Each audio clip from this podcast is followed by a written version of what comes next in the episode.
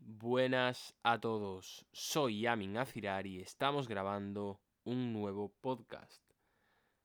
Empezamos hoy a hablar sobre marca personal, es decir, tocaremos de manera breve el desarrollo profesional, aunque también tiene gran influencia la marca personal en el campo social, en el desarrollo social. Para ello, en primer lugar, comentaros que, como sabéis, los tiempos han cambiado. Las nuevas generaciones hemos nacido entendiendo que el hecho de tener, por ejemplo, una red social, ya sea Instagram, Facebook o Twitter, aunque sea algo opcional, es algo que por lo que se vive en el entorno vemos que es casi obligatorio. Y en este siglo XXI, hablando de el campo profesional, pasa algo muy similar con la marca personal. Más que el siglo XXI, hablamos sobre todos estos últimos años o la actualidad. La marca personal se convierte en algo de alguna manera casi imprescindible.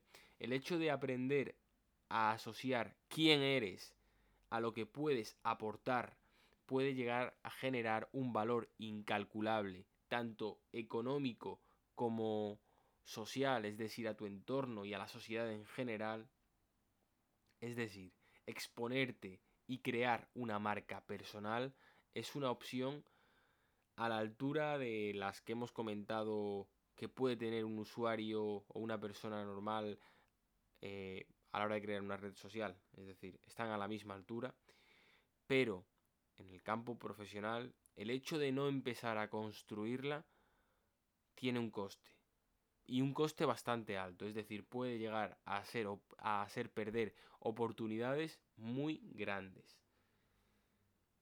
Vemos que en esta sociedad el reconocimiento y las personas que más valor pueden llegar a generar en su entorno no son directamente ni las que más conocimientos tienen o las que más mejor pueden hacer algo. En el día, en estos momentos, en, en la actualidad, se confía en la persona que más marca personal tiene la capacidad de construir.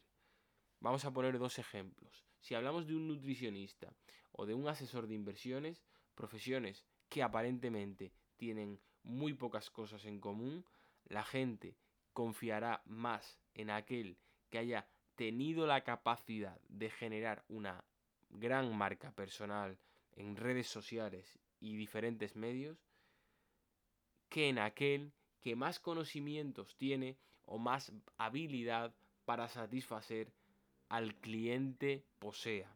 La marca personal, como vemos, se convierte en algo prioritario.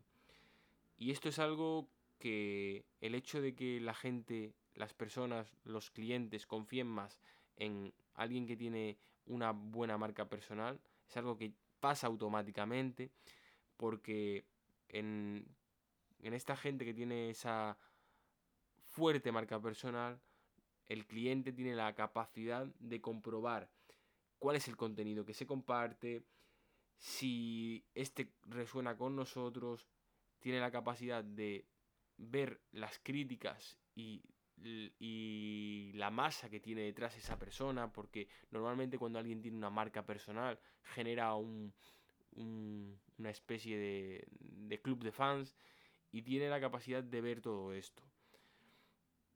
Esto también consigue que el valor de la persona que construye esa marca personal aumente de una manera muy grande y pueda llegar a alcanzar valores inimaginables. Es decir, alguien que sabe y que llega a construir una marca personal potente puede llegar a generar mucho cambio en su entorno, es decir, no es lo mismo llegar a una pequeña ciudad que tener la capacidad de llegar a todo un país y ser de alguna manera una persona que influencia en tu profesión o en, tu, o en el mensaje que das.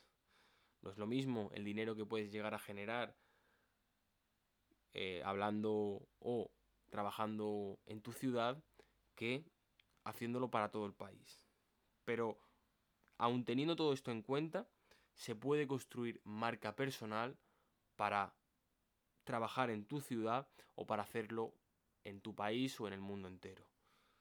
Lo que quería hacer con el podcast de hoy es transmitir la importancia de, crear esta marca, porque además de todo lo que hemos dicho, de lo importante que es en el campo profesional, es algo que también repercute de manera importante en, el ámbito social, es decir, se valora de manera diferente según la marca personal que poseas.